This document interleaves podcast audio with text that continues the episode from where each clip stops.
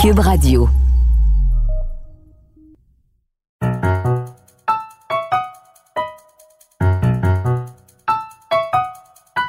Ici Mathieu Boccoté et bienvenue aux Idées mènent le monde.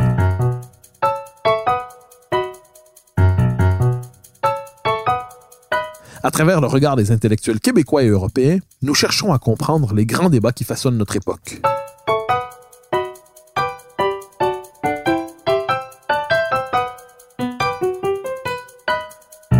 La question du wokisme est partout présente aujourd'hui dans le monde occidental. Le terme se ferait un chemin dans l'espace public, dans l'espace médiatique. Il est même utilisé politiquement, comme on l'a vu au Québec ces derniers jours, par le premier ministre François Legault, qui a utilisé le terme woke pour parler d'un de ses adversaires politiques, Gabriel Nadeau-Dubois. Qu'est-ce que le wokisme? À quoi réfère ce concept venu des États-Unis qui aujourd'hui désigne une mouvance idéologique et politique nouvelle dans le monde occidental? Pour en parler, je reçois Pierre Valentin qui a publié pour la Fondation pour l'innovation politique L'idéologie woke en deux tomes, Anatomie du wokisme et Face au wokisme. Pierre Valentin, bonjour. Bonjour Mathieu. Alors, question toute simple d'abord et avant tout qui nous permettra de nous orienter. Si je vous demandais une définition à peu près simple, ne tenant pas en une phrase, mais tenant un paragraphe du wokisme, qu'est-ce que c'est? Bien sûr. Euh, alors déjà, on peut pas euh, commencer sans traduire le terme. Euh, C'est euh, woke en anglais signifie éveillé et symboliquement c'est pas rien. C'est-à-dire qu'il y a un clivage entre les éveillés et la masse qui est endormie. Il y a déjà quelque chose qui est de l'ordre du manichéisme, une petite élite qui a accès à un savoir qualitativement supérieur que le reste de la population n'a pas. Et plus précisément ici, c'est l'idée d'être éveillé aux injustices euh, que subiraient les minorités dans les pays occidentaux. Euh, et euh, là où ça se définit peut-être du progressisme à l'ancienne, c'est sur tout un tas de sujets, mais notamment, je dirais, dans la pertinence des catégories raciales et sexuelles pour définir l'espace social et politique. Donc là où le progressisme, disons, des années 60 va, déplorer le fait que la race et le sexe soient des conditions d'accès à un emploi, soit des, des sujets de discrimination. Ici, là, on va se gargariser de percevoir le sexe et la race partout dans une logique de discrimination positive. Donc peut-être que le wokisme peut se définir en, en partie par opposition, je dirais, au progressisme d'antan. Alors, dans quelles circonstances émerge ce qu'on appelle le wokisme? Parce que j'ai l'impression, en vous écoutant, qu'on pourrait voir une radicalisation du politiquement correct ou une nouvelle ma- manière de nommer ce qu'on appelait le politiquement correct à partir des années 80 aux États-Unis. Ce qu'on appelle chez nous la rectitude politique, euh, la gauche identitaire, euh, la gauche Terra Nova, mais dans une version fanatisée. Donc, c'est un phénomène nouveau pour certains, mais qui réfère à une histoire qui est quand même vieille de quelques décennies. Donc, pourriez-vous nous faire une histoire de l'apparition de ce terme et de sa généalogie, son inscription dans l'histoire du politiquement correct? Bien sûr. Alors déjà, ce qu'il faut clarifier, parce que c'est une critique souvent faite à ceux qui parlent de wokisme, c'est que c'est un terme qui est ini- initialement une revendication positive, qui vient des militants, donc notamment euh, de Black Lives Matter, mais qui même avant ça euh, tournait un peu dans des clips et dans de la musique euh, de la communauté afro-américaine, et qui, euh, au fur et à mesure, va se détacher du côté purement racial et qui va venir à, à englober tout ce que je racontais tout à l'heure, donc notamment les- l'aspect du sexe euh, et pas seulement de la race.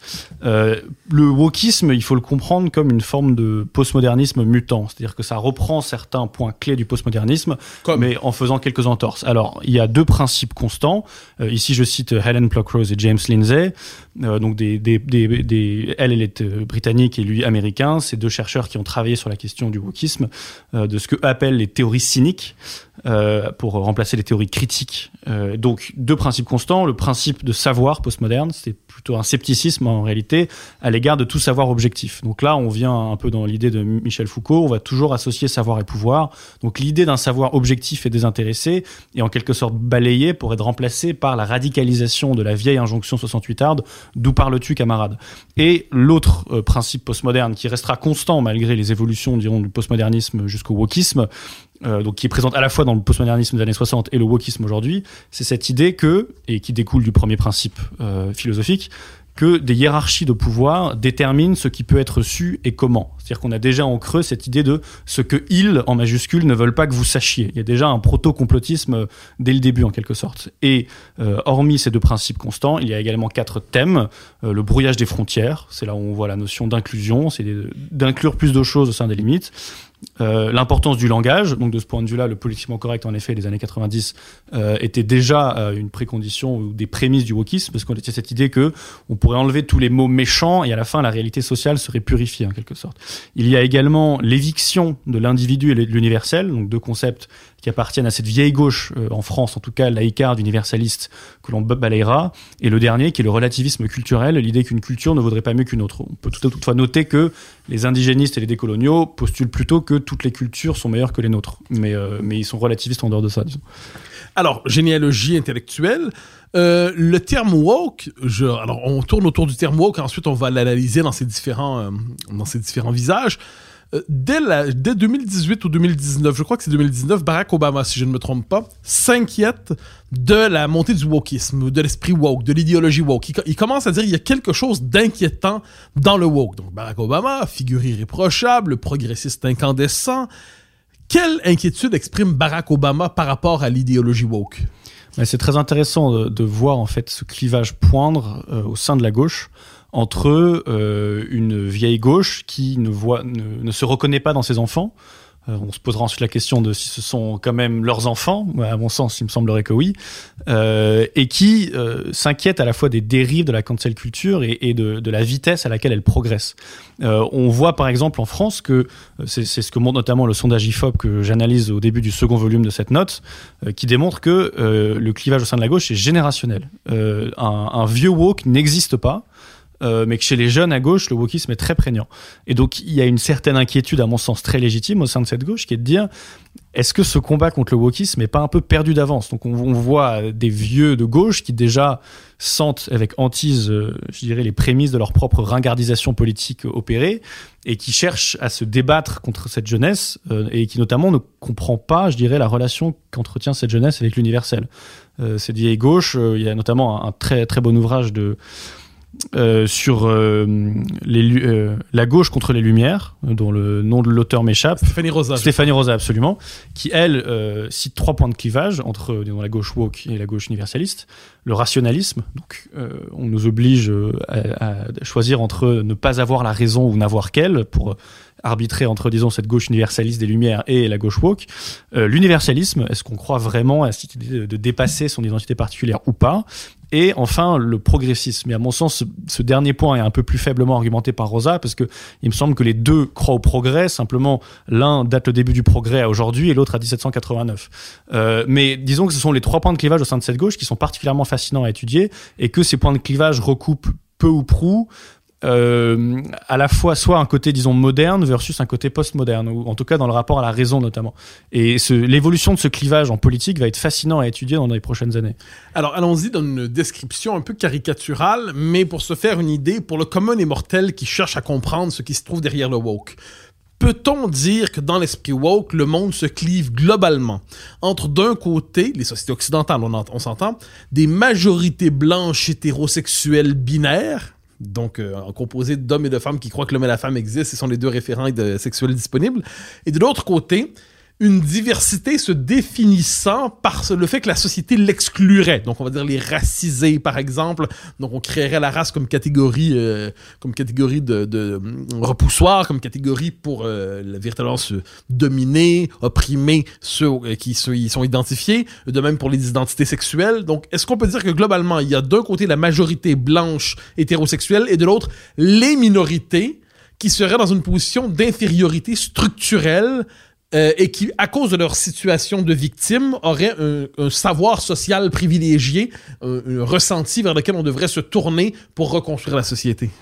Oui, oui, absolument. On, parle d'ailleurs souvent lorsqu'on parle du wokisme de vertu chrétienne devenue folle, mais là, à mon sens, où le wokisme fait entorse au christianisme, c'est justement dans cette idée que il y aurait d'un côté des gens foncièrement bons et de l'autre des gens foncièrement mauvais, et que euh, contrairement à la fameuse phrase de Solzhenitsyn où la ligne de partage entre le bien et le mal traverserait le cœur de chaque homme et non pas entre les classes, les races, etc. Là, il y a vraiment cette idée qu'il y a des gens foncièrement mauvais et quelqu'un de foncièrement mauvais, on peut à peu près tout lui faire, et donc c'est ça explique notamment la virulence de la cancel culture c'est que il n'y a pas de pardon pour c'est également une autre distinction il n'y a pas d'absolution dans le dans la théologie woke. Euh, et donc il y, a cette violence qui, qui à mon sens découle de, cette distinction fondamentale entre les, les, gentils et les méchants. Et euh, pour ce que vous expliquez plus généralement il faut comprendre le wokisme comme un, mouvement, comme une direction qui vise toujours à récuser la norme par l'exception. C'est-à-dire que prenez n'importe quelle norme, on va mettre en avant l'exception. Donc si vous avez un pays historiquement blanc, on va mettre en avant d'autres ethnies. Si vous avez, euh, disons, une conception traditionnelle de relations homme-femme, on va mettre en avant euh, un trans. Euh, et c'est toujours cette idée de mettre en avant la fluidité par rapport aux catégorisations. Car toute catégorisation pour eux est, une prémisse de totalitarisme, de, de, de binaire affreux entre euh, le mâle blanc qui va écraser la minorité. Et donc il faudrait déconstruire ou renverser ces hiérarchies euh, dans l'idée de, lutter contre les systèmes de pouvoir en place. Et que du coup, euh, on peut aller de plus en plus loin dans ce relativisme. Par exemple, il y a les, les, fat studies, donc études de corpulence. On va expliquer que euh, lorsque la science, donc la science avec des faits, des chiffres, des études, va expliquer que euh, les personnes euh, faisant 180 kilos ont, ont, des bonnes chances de mourir prochainement, ça c'est uniquement une stratégie selon eux, un complot visant l'idée de marginaliser d'oppresser les personnes souffrant de surpoids. Il y a également ça dans les disability studies, où on va expliquer que les personnes souffrant de troubles psychiques euh, on cherche à les éradiquer et non pas à éradiquer leurs troubles. Donc on projette constamment le nazisme, euh, qui est la, seule référence, semble-t-il, euh, commune négative à, notre époque, sur la figure de tous ceux qui critiquent le wokisme. Et dans la mesure où on peut toujours trouver une nouvelle norme, par exemple, on pourrait imaginer que on pourrait critiquer le bipédalisme de notre société, le fait de marcher sur deux jambes. On pourrait aller plus loin en disant. C'était ça a été critiqué d'ailleurs par Paul Preciado. Donc comme quoi le, la parodie du wokisme n'est jamais qu'une prophétie, c'est-à-dire qu'on est toujours en train de euh, d'anticiper le délire d'après qui va ensuite devenir une norme. Euh, donc, euh, c'est-à-dire que la figure de l'autre avec un grand A peut toujours prendre différentes formes et on n'a pas fini d'en découvrir d'autres, justement. Vous avez évoqué un concept dont on parle beaucoup aussi et qui est intimement lié au wokisme ou à l'idéologie woke, c'est la cancel culture. Donc la culture de la culture de l'annulation, peut-être n'est-ce pas la meilleure traduction? Ou du bannissement. Du bannissement, on dit aussi. Alors qu'est-ce que cette cancel culture? Qu'est-ce que cette culture du bannissement? Alors il faut la il faut la comprendre sinon comme une culture, au moins comme une méthode. C'est-à-dire que, euh, comme disait euh, un Américain récemment à très juste titre euh, à propos de, Georgetown qui tombait un peu dans la, la culture, un professeur viré, c'est 100 professeurs qui se taisent. Et je pense que c'est ça la, méthode à chaque fois. Euh, et il faut comprendre aussi pourquoi la cancel culture est la méthode privilégiée. On a une jeunesse, on pourra en reparler peut-être après, qui a grandi euh, dans un rapport à l'autorité très paradoxal. C'est-à-dire que euh, ils ont eu assez peu de temps sans supervision dans leur éducation. C'est ce qu'ont notamment établi les psychologues Greg Lukianoff et Jonathan Haidt dans leur ouvrage The Coddling of the American Mind, publié en 2018 où il note que les woke déjà sont issus des classes aisées américaines, donc comment est-ce que ces jeunes ont été éduqués, et ils ont, comme je disais, passé très peu de temps sans supervision, ce qui fait qu'ils gardent toujours ce réflexe enfantin en grandissant de se tourner vers leurs parents, puis ensuite vers les autorités bureaucratiques pour régler les différends à leur place. Et la cancel culture, qu'est-ce que c'est? Sinon se tourner vers une source d'autorité, en dans cette situation précise l'employeur, pour faire quelque chose. On règle jamais le problème à son propre niveau. On dit pas ce que tu m'as dit m'a offensé, on va en parler autour d'une bière et ensuite on n'en parlera plus. On va en parler entre deux yeux, on va faire un duel comme à, la grande époque. Euh, là, euh, au contraire, on va dire je vais parler à ton supérieur et je vais te faire virer. Donc c'est toujours cette idée de faire intervenir des tierces personnes qui ont souvent une forme d'autorité. Et ce qui est assez paradoxal dans la mesure où cette génération sont les petits-enfants de mai 68, idéologie qui se voulait non seulement euh, contre l'autorité gaulliste, mais contre toute forme d'autorité en tant que telle. Alors, je vous relance. Cancel culture, c'est bon, on doit faire virer, on doit liquider, on doit bannir. Mais ça s'applique aussi aux œuvres, ça s'applique à la culture, ça s'applique aux statuts, aux chansons, aux films. Euh, est-ce qu'on peut dire qu'on est devant une culture d'éradication culturelle qui cherche à expulser du paysage public tout ce qui pourrait d'une manière ou de l'autre heurter la sensibilité des minorités ou de ceux qui prétendent parler en leur nom? Bien sûr, c'est exactement ça, et, et je pense qu'il y a un rapport à la pureté qui est très important de comprendre dans ce mouvement. On ne sera jamais assez pur, et que on voit d'ailleurs des, des, féministes à l'ancienne, comme on pourrait dire aujourd'hui, des, progressistes old school, euh, comme ce, ce terme est délicieusement euh, contradictoire, euh, qui se font les frais de ça. Donc finalement, c'est pas une question de d'éradiquer des choses légitimement mauvaises, parce que tout sera toujours mis sous accusation, quelles que soient les, les, bonnes intentions derrière. Et pour comprendre cette logique, il me semble qu'il faut voir, là aussi, je parlais de manichéisme, qui est une vieille hérésie chrétienne du IIIe siècle, où il y a cette idée de l'idée du, du concept de l'âme qui serait supérieur à la matière et qui serait corrompu dans son contact avec celle-ci. Et donc l'abstraction, la belle idée, va toujours être corrompu par sa concrétisation. Donc c'est pour ça que l'avenir, donc ce qui est à venir, ce qui n'est pas encore là, est toujours un peu meilleur que ce qui a déjà eu, comme le passé, le malheur d'être un peu concrétisé ou d'être entaché par son contact avec l'existence réelle. Et donc on voit des militants comme ça qui euh, se, se, se, gargarisent d'être à la pointe. Et, c'est d'ailleurs le, trans, d'une certaine manière, c'est l'éloge de la fluidité. C'est ce qui n'est jamais tout à fait incarné, c'est ce qui est toujours en mouvement, c'est ce qui est toujours en marche d'une certaine manière. Et, et c'est ce qui a l'avantage de ne jamais être intégralement emprisonné dans, dans, la matière, dans la chair, et qui a toujours possibilité de se libérer. Donc c'est ce qu'il faut comprendre à mon sens avec la cancel culture, c'est ce rapport à la pureté. Alors, on dit beaucoup, quand on parle de tout cela, les campus américains, les campus américains. Mais le wokisme est sorti, s'est désenclavé du, des campus américains depuis un bon moment. Il est présent dans la vie politique, mais il est présent aussi dans le monde des entreprises, à travers notamment les formations en diversity training, auxquelles vous faites référence d'ailleurs dans, euh, dans votre étude. Euh, pourriez-vous nous faire le portrait de cette industrie du diversity training et de ses ambitions lorsqu'il s'agit, d'une certaine manière, peut-être de rééduquer euh, la population. Bien sûr, euh, il y a pas mal de lanceurs d'alerte en Amérique qui en ce moment travaillent là-dessus, notamment Christopher Ruffo, euh, RUFO. Ça vaut le coup d'aller voir ce qu'il fait. Il faut le suivre sur Twitter, c'est tout à fait remarquable. Absolument, c'est déprimant et remarquable. aussi.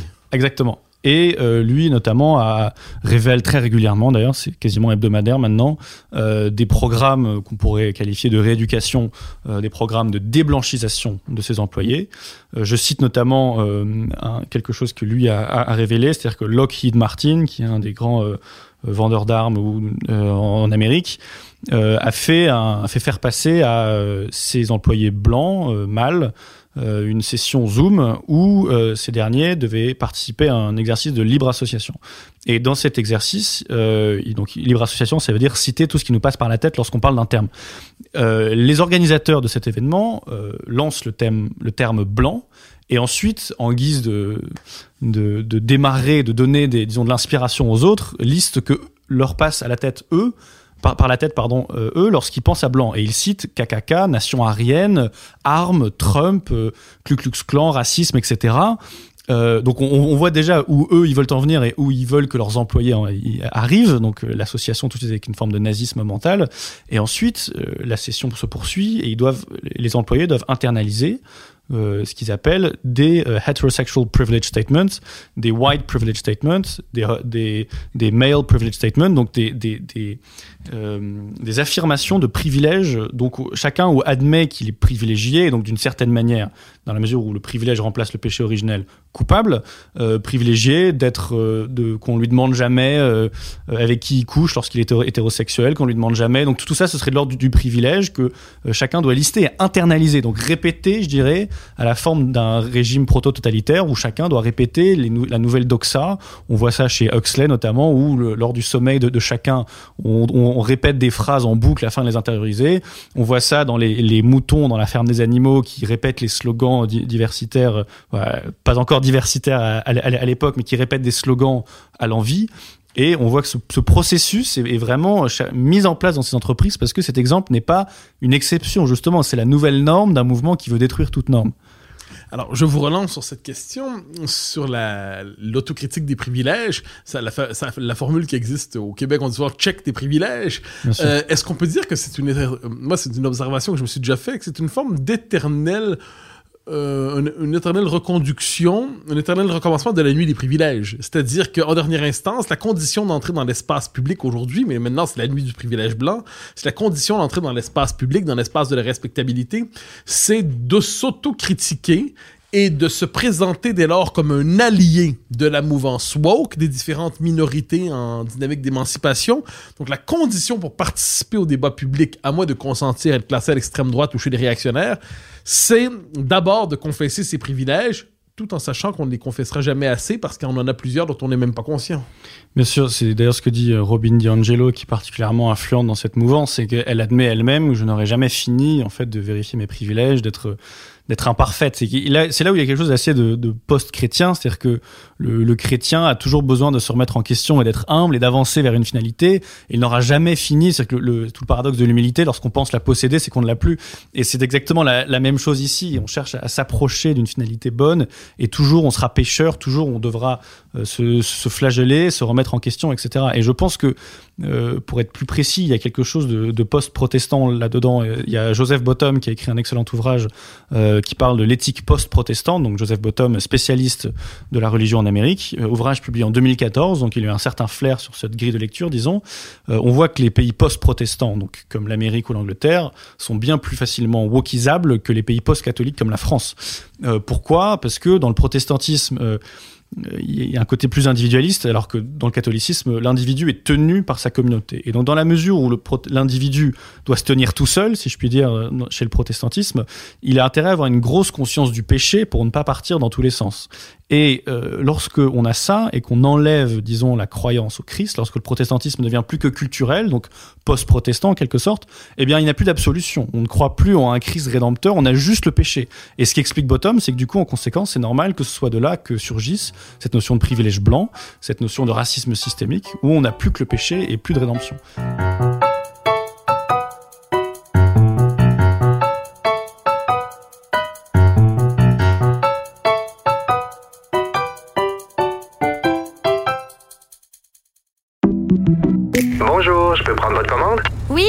Vous prendrai le sandwich, le délice du Sud. Par contre, j'enlèverai le poulet, l'ananas, les oignons puis le fromage feta. Votre auto, c'est un espace où vous pouvez être vous-même. Euh, donc vous voulez juste le, le pain et la sauce?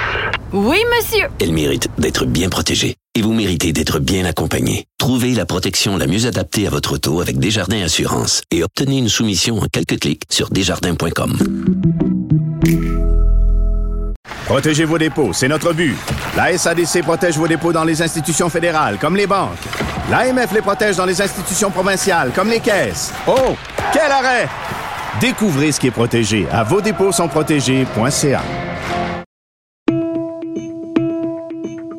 Bonjour, je suis Denis Martel et je vous invite à écouter mon balado épilogue. C'est une série sur les moments marquants de notre histoire nationale, racontée par ceux qui l'ont vécu. Par exemple, on a les trois leaders étudiants de l'époque qui nous ont raconté la crise étudiante de 2012. On a aussi Mario Dumont et Elisa Frula euh, qui nous ont raconté leur propre version du référendum de 95. Avec mon collègue Benjamin Tremblay, on a voulu savoir si leur vision des événements avait changé avec le temps.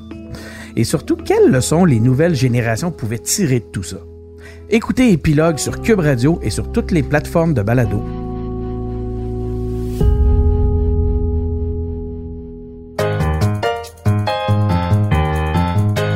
Examinons justement quelques-uns de ces concepts qui sont très à la mode. Euh, privilège blanc, racisme systémique.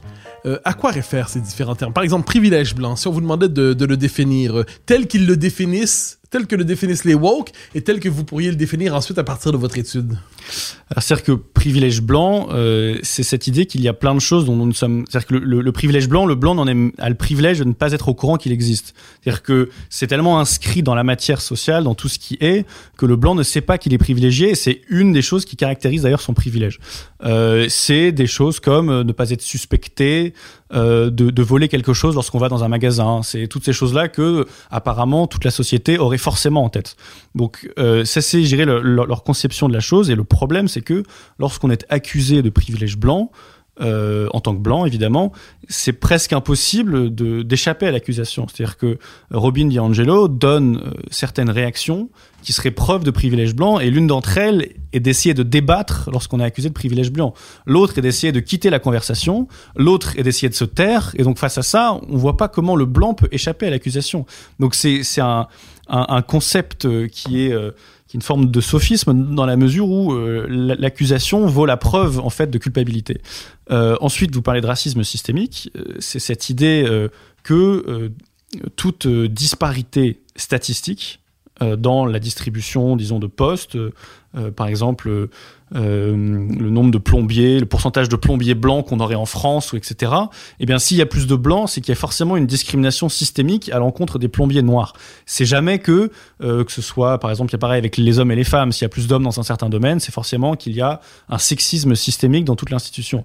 Et, et Ibrahim X. Kendi, qui est également particulièrement influent, a écrit un article où il souhaitait constitutionnaliser ce principe. Le principe précis étant que toute disparité statistique euh, est la preuve en soi d'un système raciste.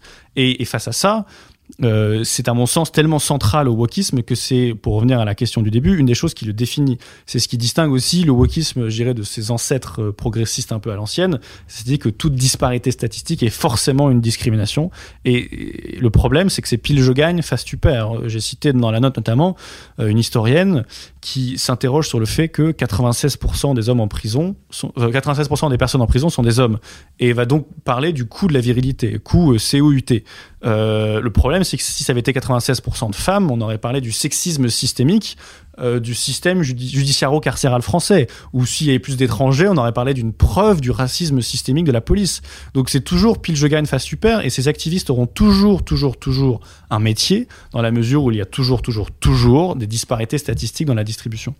Alors, justement, cette idée qu'il faille réparer euh, la société en disant qu'il doit plus jamais avoir de disparité statistique en fonction des catégories identifiées par la bureaucratie diversitaire, ça implique une reconstruction intégrale des rapports sociaux à temps plein, une forme de surveillance permanente des rapports sociaux pour éviter que ces distorsions statistiques apparaissent.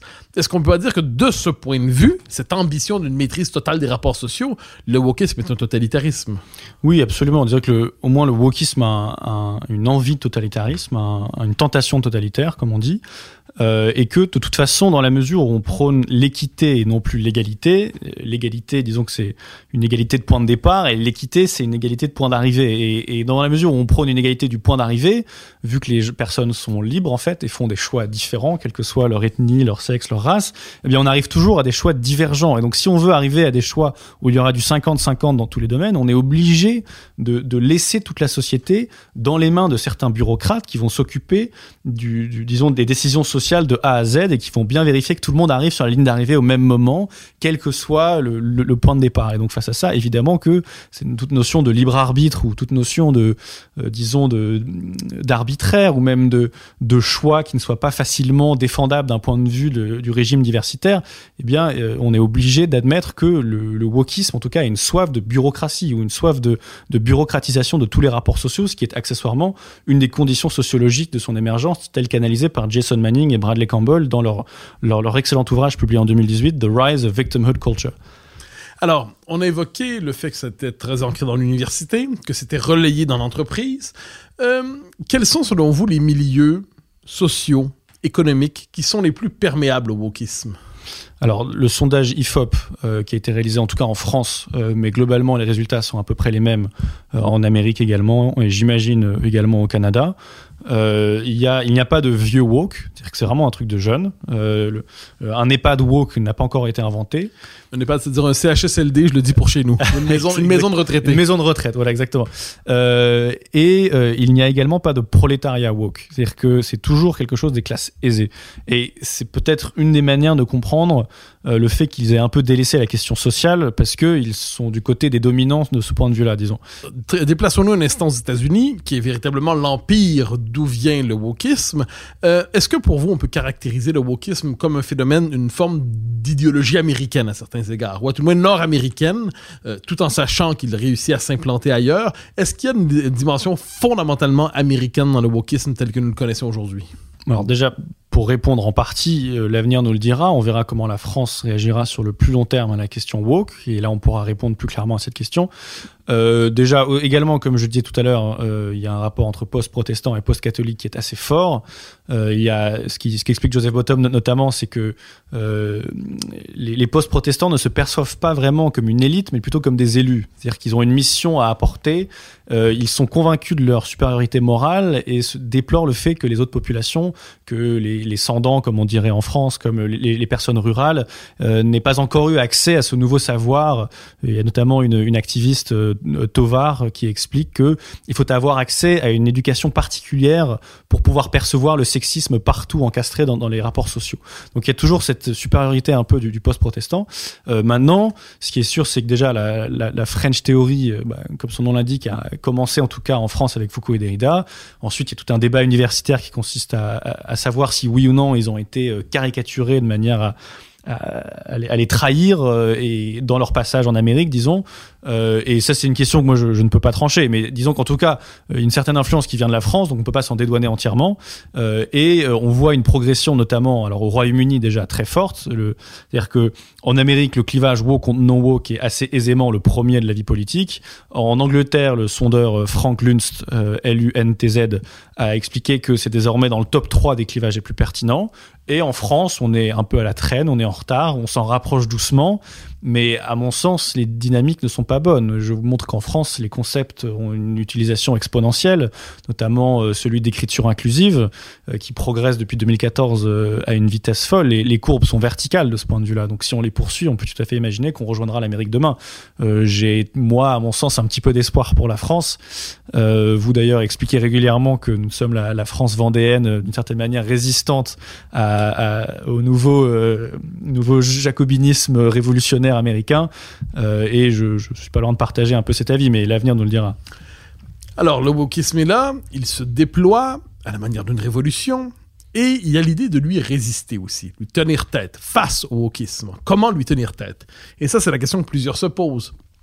Raymond Aron, en son temps, croyait devant le communisme, devant le marxisme, qu'il fallait aller directement au texte et le déconstruire et prendre au sérieux non seulement Marx, mais les marxistes, pour dire on va prendre au sérieux ce qui est devant nous souvent, devant le wokisme, une partie de la droite, ce qu'on appelle la droite, les conservateurs se contentent de dire folie de jeunesse, ça passera. Euh, et ensuite, politiquement, il y a la question de la réaction, on y viendra. Mais selon vous, première question, et je, on la reposera d'une autre manière ensuite, comment tenir tête au wokisme? Comment lui faire face? Tout d'abord sur ce que vous dites sur le fait que la droite euh, souvent euh, ricane euh, et ensuite s'en inquiète bien trop tard. C'est un phénomène qui est plus âgé que le wokisme. Déjà, Christopher Caldwell, dans son ouvrage euh, euh, the, the, the, Age of Entitlement. Ouais, voilà. voilà. Et bah, euh, il explique que déjà dans les années 80-90, au moment du politically correct sur les universités, sur les campus, la droite ricanait en disant on verra au moment des élections. Euh, Qu'est-ce qu'ils sont fous euh, dans l'expression un peu wait till you hear this à, à, rire un, un, bon coup sur ces bêtises et ensuite se font surprendre 10-20 ans après en se rendant compte que la culture a complètement changé et qu'ils sont désormais ils passent pour de vieux ringards. donc il ne faut jamais traiter ça par le mépris. Euh, on peut en rire, je vais en parler un peu après, mais il faut aussi le, traiter ça avec faut, il faut en rire avec sérieux, en quelque sorte. Euh, je, il faut que je vous parle un petit peu du, du compte Twitter satirique Titania McGrath. Bien sûr, allez-y. Un, un, compte formidable, c'est euh, un, un, compte parodique, donc d'une créé par Andrew Doyle, un journaliste britannique. Un, un compte parodique, Titania, c'est une jeune femme qui se dé définit comme écosexuelle. Je ne chercherai pas à vous expliquer ce que ça veut dire, et qui tweet des choses formidables du style on dira ce qu'on voudra sur l'État islamique, mais au moins ils ne sont pas islamophobes. Ou du style la seule raison pour laquelle les blancs font des enfants, c'est pour simuler l'expérience de posséder un esclave. Ou encore, j'ai enchaîné ma nièce de 4 ans au belvédère du jardin en lui expliquant qu'elle était complice de la traite négrière. Elle s'est mise à pleurer, ce qui n'est juste qu'une preuve de sa fragilité blanche. Euh, donc elle est assez forte et assez brillante.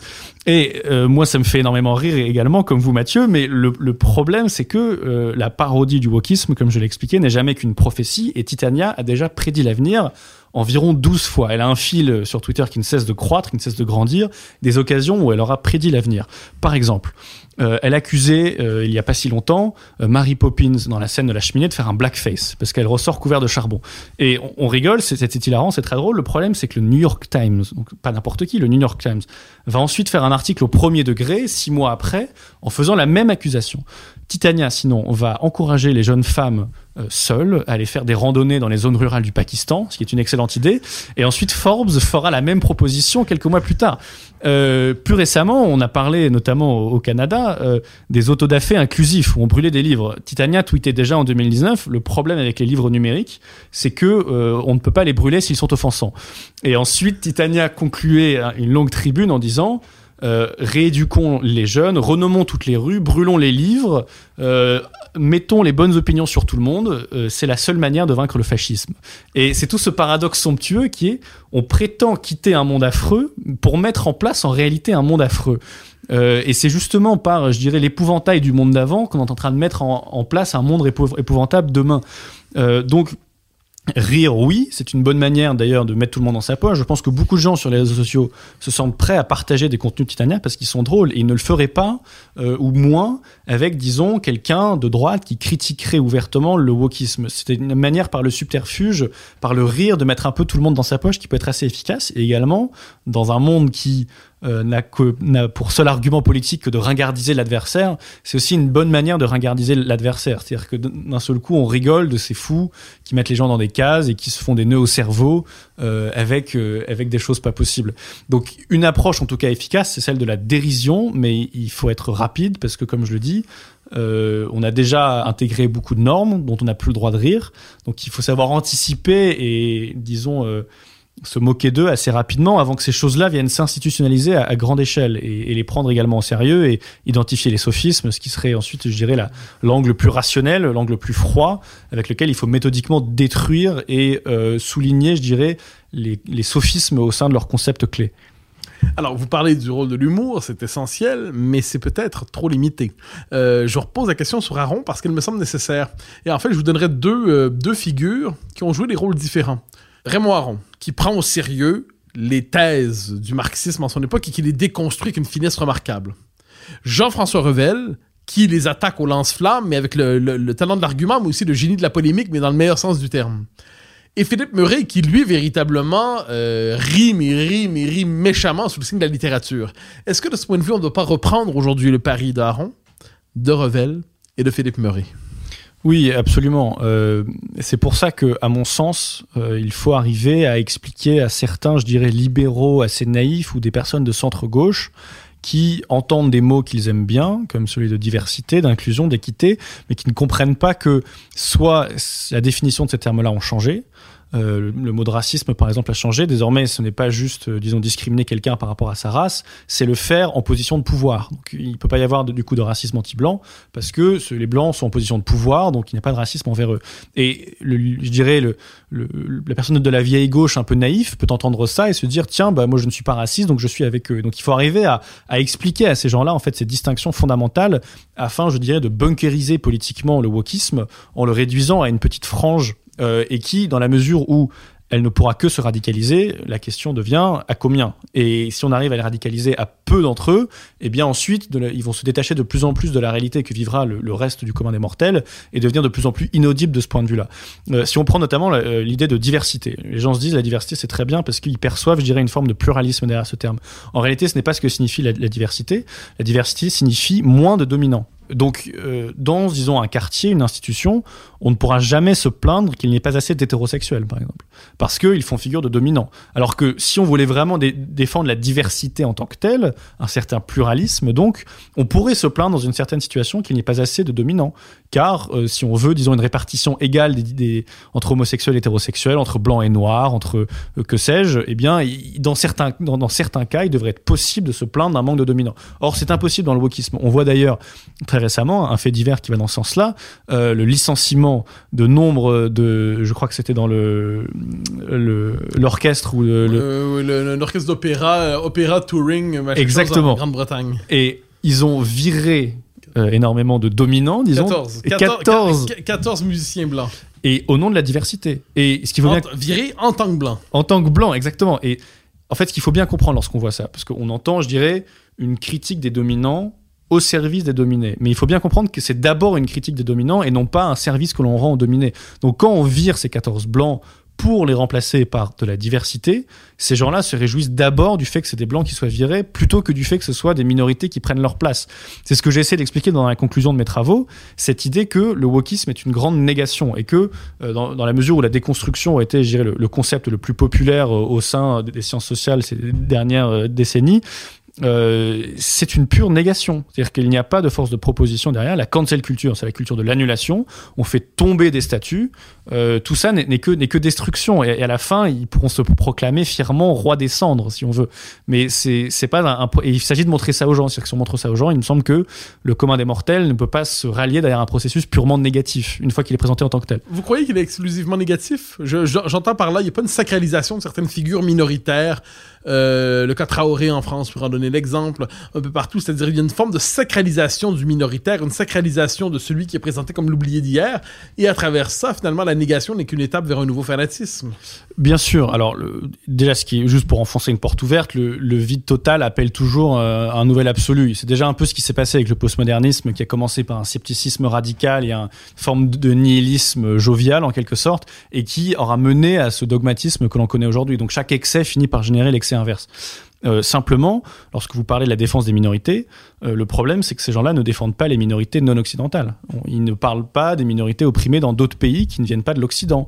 Ils ne parlent pas du sort des femmes. Dans, les minorités entendues ici comme les victimes de l'Occident en ses propres frontières. Exactement. Donc c'est-à-dire qu'on on perçoit la minorité comme une sorte de coin à fendre qu'on va enfoncer dans un chêne. C'est-à-dire que plus on, va taper sur le coin à on s'en fiche du coin à finalement, ce qu'on veut, c'est abattre le chêne.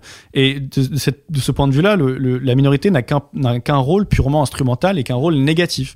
Et d'ailleurs, la preuve, c'est que on pourrait croire que je dirais, il y a 10-15 ans, euh, ces personnes-là euh, défendaient les femmes en tant que telles. Or, lorsque la figure du trans est arrivée, ils s'en fichent de, de, défendre les femmes parce que dans certains cas, on voit notamment des personnes qui se déclarent femmes juste avant de rentrer dans une compétition physique, euh, athlétique, et qui donc vont détruire les chances de succès de femmes qui, elles, auront depuis 20 ans pour, pour rêve de rentrer dans cette compétition et de gagner. On a vu ça notamment avec l'haltérophilie.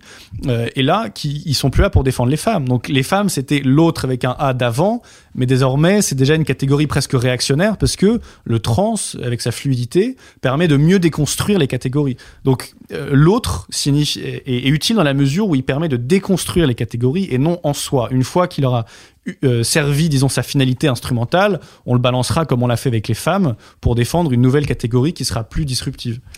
Dernière question. Alors, sur la question de comment tenir tête politiquement? Alors, euh, je vous raconte une conversation sans vous dire avec qui tout récemment, avec une philosophe libérale qui me disait nous devons tenir tête avec le travail de la raison, en déconstruisant et en refusant au nom de l'universalisme et de l'esprit critique euh, cette déraison fanatique qui nous attaque.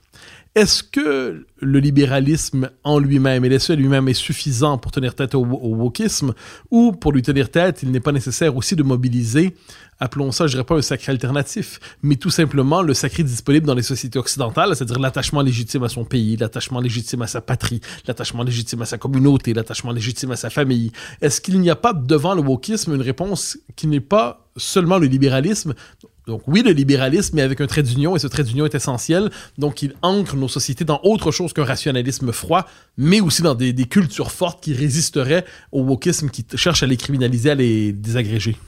Bien sûr, euh, une des choses, par exemple, qu'il est à mon sens très significatif de noter, c'est que le wokisme euh, est entré euh, tel un couteau chaud dans du beurre dans beaucoup de milieux qui se disaient rationalistes. c'est ce qu'explique notamment James Lindsay, qui va expliquer, par exemple, que dans les sphères un peu des, nouveaux athées, comme on les appelait, donc ceux qui soutenaient Sam Harris, Richard Dawkins, Christopher Hitchens, etc., ces gens-là ont été assez susceptibles à, je dirais, ce virus woke, ce qui est déjà une indication. Et on voit également que les pays, disons, les plus libéraux, comme l'Amérique, ont été très faibles dans leur résistance au wokisme. Le New York Times, qui était euh, chantre il n'y a pas si longtemps du, libéralisme à l'ancienne, comme on peut dire, s'est fait dévorer en l'espace de quelques années de l'intérieur par le wokisme. Et ça devrait interroger justement ces libéraux, se dire comment ça, se fait-il que face à ce qui se réclame positivement comme un virus, euh, ils aient si peu d'anticorps. Euh, et à mon sens, c'est déjà une donnée à prendre en compte.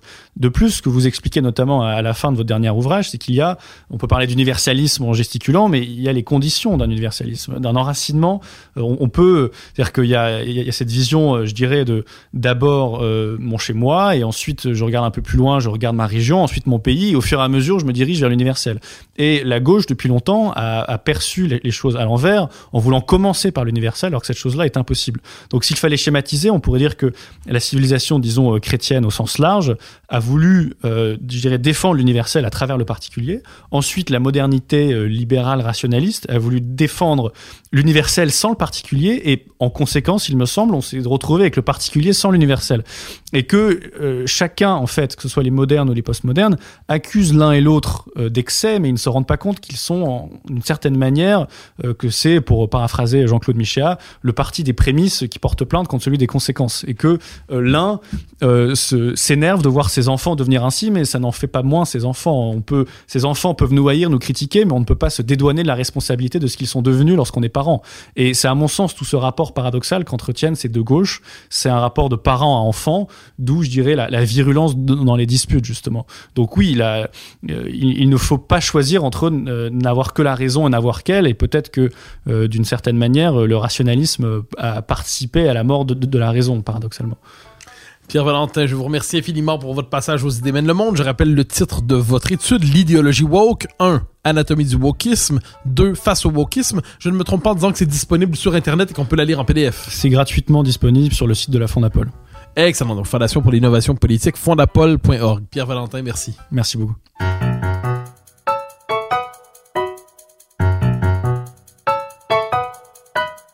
Chers auditeurs des idées mènent le monde, vous pouvez partager les épisodes que vous aimez sur vos réseaux sociaux. Cela nous donne à chaque fois un fier coup de main pour faire découvrir le balado. Aussi, si vous écoutez sur une autre plateforme que Cube Radio, laissez-nous un commentaire. C'est encore une fois un geste qui nous permettra de faire connaître la série au plus grand nombre. D'ailleurs, merci à vous d'être à l'écoute. Vous pouvez me suivre sur Twitter et sur Facebook. Vous pouvez également lire mes chroniques chaque mardi, mercredi, jeudi et samedi dans le Journal de Montréal. Vous pouvez aussi me suivre à la Joute sur LCN, ainsi qu'à l'émission de Richard Martineau à Cube Radio. Recherche et animation. Moi-même, Mathieu Bocoté. Montage et réalisation, Anne-Sophie Carpentier. Une production de Cube Radio.